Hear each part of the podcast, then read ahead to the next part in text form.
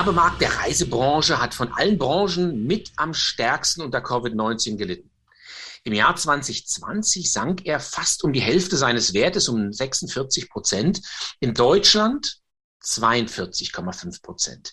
Die Reisebranche nutzt traditionell viel Out of Home, um ihre Angebote big and bold in die Öffentlichkeit zu tragen.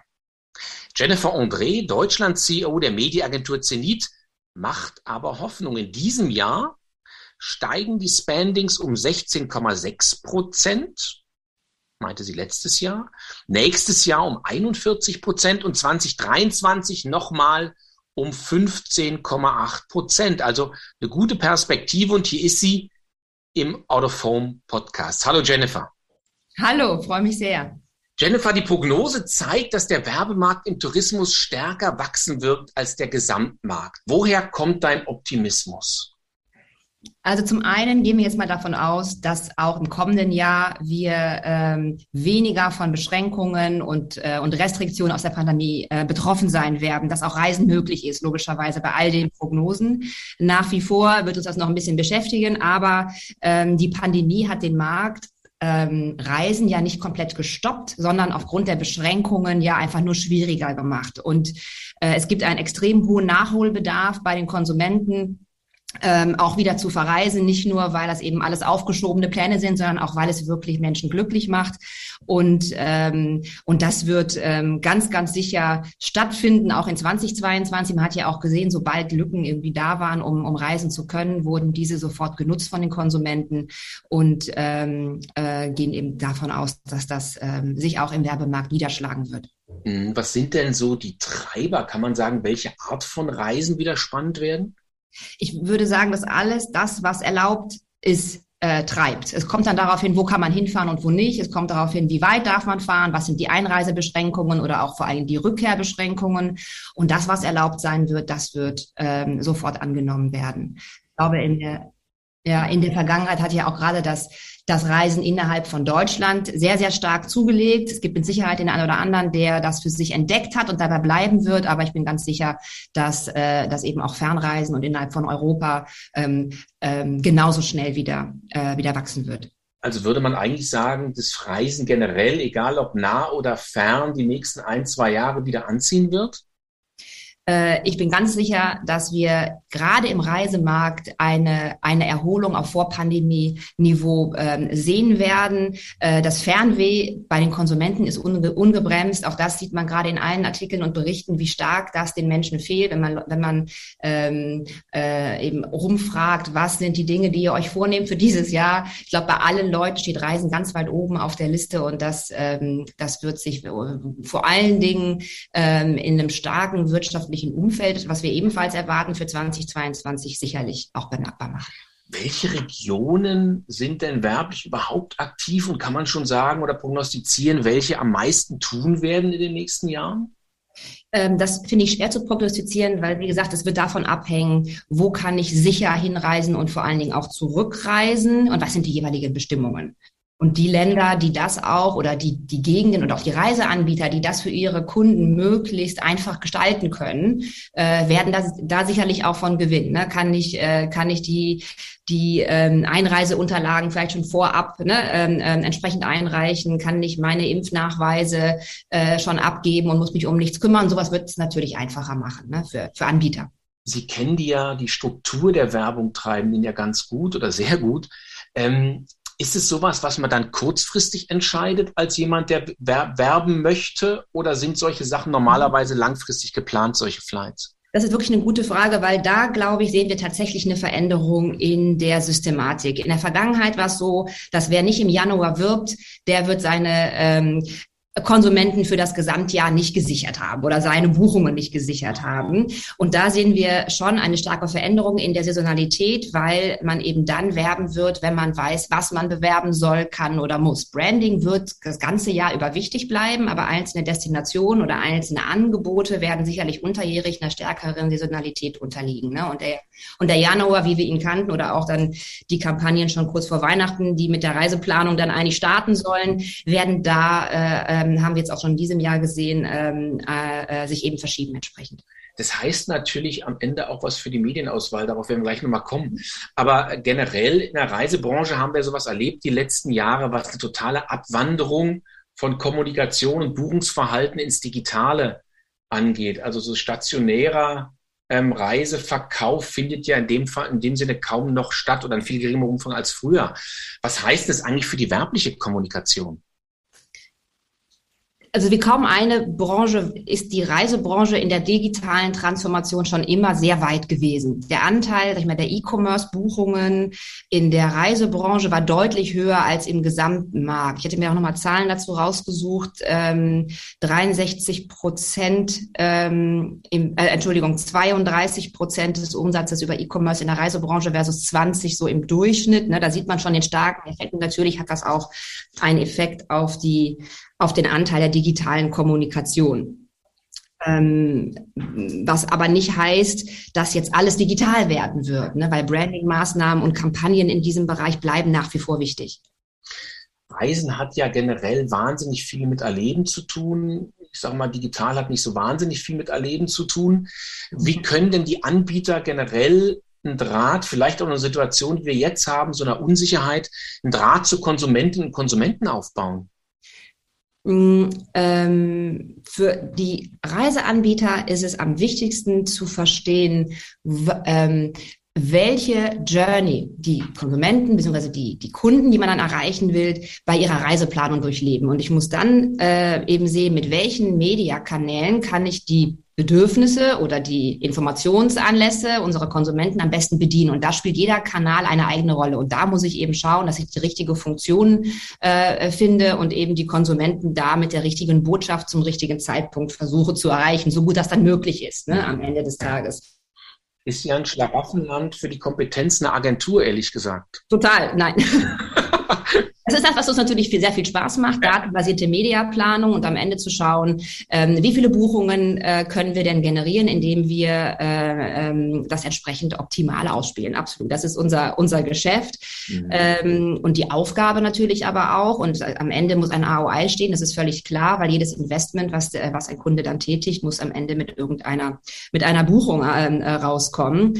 Aber was halt ganz, ganz wichtig ist, die digitalen Kanäle haben natürlich Stärken, gerade auch im Lower Funnel Bereich, wenn es um konkrete Abschlüsse geht. Auch im Branding-Bereich, logisch. Mhm. Ähm, nichtsdestotrotz ähm, ähm, wäre ich vorsichtig, äh, ähm, äh, davon auszugehen, dass alles nur noch digital wird, weil mhm. das, ähm, das ganz sicher nicht ausreicht. Wenn wir noch mal ganz kurz beim Digitalen bleiben, wenn Reisebuchungen und Recherchen so stark online stattfinden, dann sind ja Google und Facebook nicht weit. Was für eine Rolle spielen die denn so in der Gesamt Werbespending-Logik von großen Reiseanbietern? Mhm. Ähm, beide, Google, Facebook, sind äh, nicht wegzudenken aus der Kommunikation und sollten auch nicht weggedacht werden, weil sie einen ganz, ganz starken Beitrag leisten können, gerade auch wenn es um Abschlüsse äh, geht. Und man muss sich eben anschauen, wie kann ich beide Plattformen effizient in meine Kommunikationsstrategie ne, integrieren. Mhm. Ähm, weil, wie gesagt, jeder Kanal hat individuelle Stärken und Schwächen und sollten ihrer Funktion dann auch budgetanteilig ähm, äh, zugeordnet werden und vor allen Dingen auch ähm, eben gemessen werden, was es bringt. Also sind die im Prinzip gesetzt und die Reiseanbieter so direkt den Weg zum Kunden ohne ir irgendwelche Umwege, irgendwelche Publisher ist kaum möglich, oder? Ich überlege, wie könnte das aussehen? Ja. Über ein Publisher, natürlich hat man Newsletter und man hat eine Kundendatenbank, die man anspricht, ganz, ganz sicher. Ne? Das tun ja auch ähm, ähm, äh, einzelne Anbieter, gerade im E-Commerce-Bereich. Nichtsdestotrotz, gerade da bleibt es wichtig, dass die Marke, mit, bei der man bucht, auch entsprechendes Vertrauen genießt und wird, glaube ich, auch nicht ohne Werbung ganz auskommen. Mhm was im Moment in der gesellschaftlichen Debatte eine große Rolle spielt, auch in der Reisebranche immer größere Rolle spielt, ist das Thema Nachhaltigkeit. Ich glaube, sowohl was das Thema Auswahl von Destinationen angeht, als auch was das Thema, wie komme ich dahin, also wie reise ich dahin angeht. Ja. Ist es was, was sozusagen in der Kommunikation aus Ihrer Sicht, aus deiner Sicht komplett gesetzt ist? Muss das immer jetzt mitschwingen? Ich glaube, äh, es wäre falsch, das Thema Nachhaltigkeit sich auf die Fahne zu schreiben, wenn ich das nicht glaubwürdig, konsequent wirklich auch als Unternehmen bespielen kann. Und in der Werbung sollte nach, also da, wo, wo man eine relevante Botschaft hat, die für den Kunden auch, auch, eine, auch eine Bedeutung hat, wo es, wo es eine Alleinstellung ist, wo es ein, ein USP äh, ähm, für einen Anbieter, für eine Marke ist, da kann man auf jeden Fall auch diese Nachhaltigkeitsaspekte in den, in den Vordergrund rücken.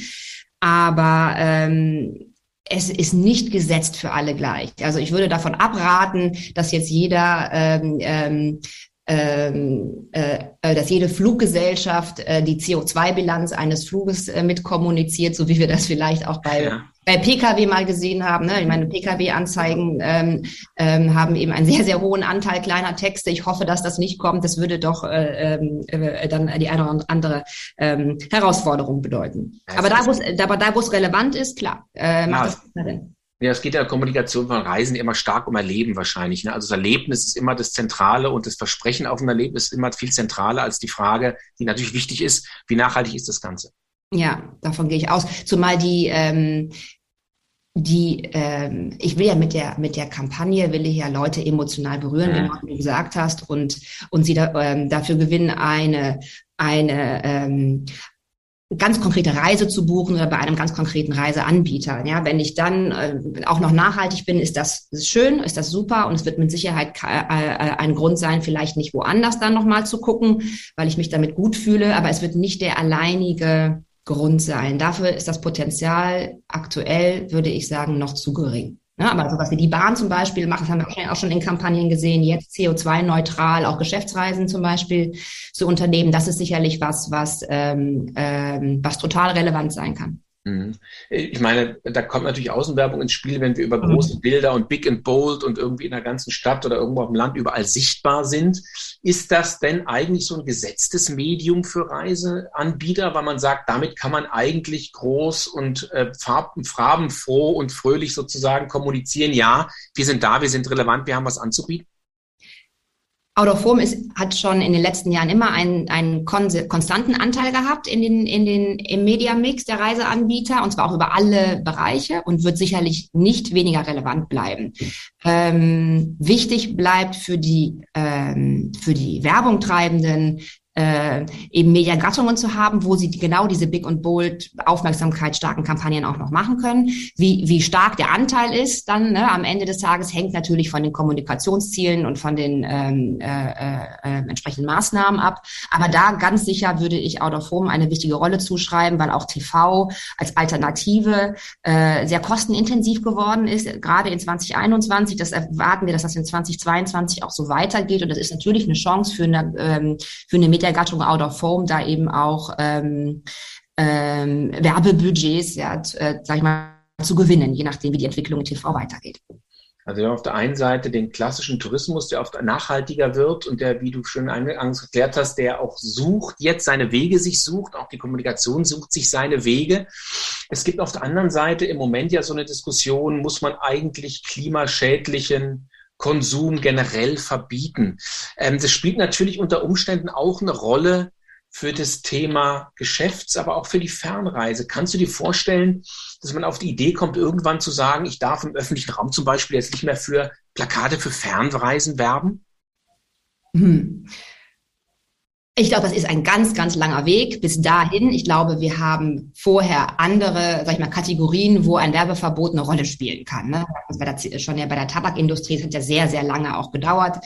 Ähm, ich glaube, da, da sind wir im Bereich Lebensmitteln äh, äh, schon einen Schritt weiter, dass man da über Werbeverbote nachdenken würde. Ja, aber bevor man das bei der Reise macht, ich kann, das wäre schon sehr pessimistisch davon auszugehen, zumal das auch etwas ist, ähm, wo die, äh, wo man sehr stark auch ähm, die Menschen in unserem Land einfach auch einschränken würde. Und das, wie gesagt, Reisen ist etwas, was den Leuten ganz, ganz wichtig ist und bleibt. Ähm, also da glaube ich, passiert andere Dinge zuerst. Da wäre ich sehr optimistisch, dass wir da dieses Jahr definitiv nicht mit rechnen müssen. Was wir gerade machen, fern mündlich und fern bildlich miteinander kommunizieren und es sogar aufzeichnen und nachher ausstrahlen, wäre vor drei Jahren doch komplett undenkbar gewesen. Ähm, also Geschäftsvorgänge in irgendeiner Form über äh, Virtualität abzuwickeln. Und die Reisebranche war ja ist ja unterteilt in klassisches Privatkundengeschäft und Geschäftskundengeschäft. Ja. Glaubst du, dass die klassische Geschäftsreise so wie in der Vergangenheit gelernt, ausgedient hat? Da, ja, ich glaube tatsächlich, dass sich da eine signifikante Veränderung gezeigt hat und dass äh, wir auch nicht mehr auf da, auf Vorpandemie-Niveau zurückkehren kommen. Es ist absolut genau, wie du gesagt hast. Ähm, man hat Geschäftsreisen zugunsten von Remote-Meetings abgelöst und das hat hervorragend funktioniert. Ähm, es ist sehr effizient, es ist äh, in der Qualität fast vergleichbar. Ne? Es wird sicherlich, es gibt ganz, ganz viele Termine, die wir sicherlich wieder persönlich stattfinden werden. Dann wird auch Geschäftsreise wieder mehr werden als vielleicht jetzt ganz aktuell, aber ganz sicher nicht mehr auf, das, auf dem Niveau, wie es vorher war. Ähm, ja, da, zum einen, äh, weil es eben sehr gut funktioniert, zum anderen, weil es halt auch natürlich Kosten sicherlich gespart hat an der einen Stelle. Und das betrifft nicht nur die Reisebranche, sondern vor allem auch die Eventbranche, die darunter auch massiv gelitten hat, ähm, sich auch sicherlich trans transformiert hat, ja, in viele ähm, äh, Online-Meetings. Das wird bestimmt wieder, es gibt schon den Wunsch, äh, sicherlich in ganz vielen Branchen sich wieder persönlicher zu treffen. Aber ja, da würde ich äh, von ausgehen, dass Geschäftsreisen äh, sehr, sehr weniger relevant bleiben. Was macht man denn da als Reiseanbieter und als Agentur von Reiseanbietern? Fokussiert man sich da komplett auf andere Zielgruppen oder sagt man, man versucht das Fähnchen kommunikativ werblich trotzdem noch hochzuhalten, was Geschäftsreisen angeht? Man, muss, man müsste die Potenziale beobachten, ne, wie sich das entwickelt. Wenn kein Potenzial da ist, dann lohnt es sich auch überhaupt nicht dafür zu werben. Und dann äh, absolut richtig, lieber das Budget in die Zielgruppen und Potenziale zu investieren, wo ein größerer Return zu erwarten ist. Und davon müsste es abhängig sein. Wenn wir zum Schluss nochmals zum Anfang zurückkommen, was sind denn aus deiner Sicht die Medienkanäle, wo es jetzt in den nächsten Monaten werblich richtig aktiv oder richtig klingeln wird? Wer wird am meisten profitieren? Insgesamt sehen wir gar nicht so eine große Verschiebung in den Mediagattungen, also, in, also jetzt für den Reisemarkt speziell aber auch nicht im, im Gesamtmarkt. Es wird sowas geben wie Kinos, die natürlich lange geschlossen waren, wo einfach gar keine Werbung möglich war, die, die sehr, sehr starkes Wachstum äh, sicherlich haben werden in 2022. Aber am Mediamix insgesamt verschiebt sich gar nicht so viel. Ne? Die digitalen Kanäle profitieren mehr und mehr, aber auch da sind die Wachstumsraten zurückgegangen ne, im Vergleich, weil das da die Potenzial dann entsprechend sinken. Also im, im, im, im positiven Sinn ähm, wo, ähm, wie ich habe gesagt, TV, das, das, das hängt davon ab, wie sich Preise entwickeln. Wie gesagt, aktuell ist eine sehr, sehr hohe Inflation. Nichtsdestotrotz das Medium sehr nachgefragt, äh, gerade in Kategorien, die darauf nicht verzichten können. Die werden da sicherlich bleiben, die äh, äh oder Anbieter, die sich die da Alternativen finden, äh, ähm, da wird sicherlich dann entsprechend äh, digital oder auch Print in der Reisebranche haben wir gesehen, ist bleibt stark und würden, würden wir auch für 22, 22 ein kleines Wachstum prognostizieren. Ähm, Gerade auch aufgrund der Kurzfristigkeit des Mediums eignet sich das hervorragend für Angebotskommunikation oder auch neue Maßnahmen, neue Covid-Maßnahmen, hohe Glaubwürdigkeit etc.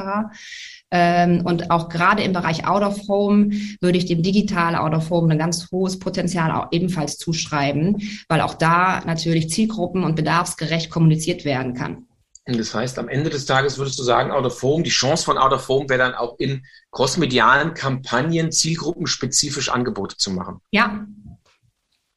Was heißt denn das konkret für Out of Home? Würdest du sagen, okay, wir müssen uns darauf einstellen als Gattung, also wir oder die Gattung Out of Home muss sich darauf einstellen, dass man sagt, künftig kurzfristige Angebote zu machen, die dann bereitstehen, wenn die Kunden sagen, jetzt wollen wir kommunizieren?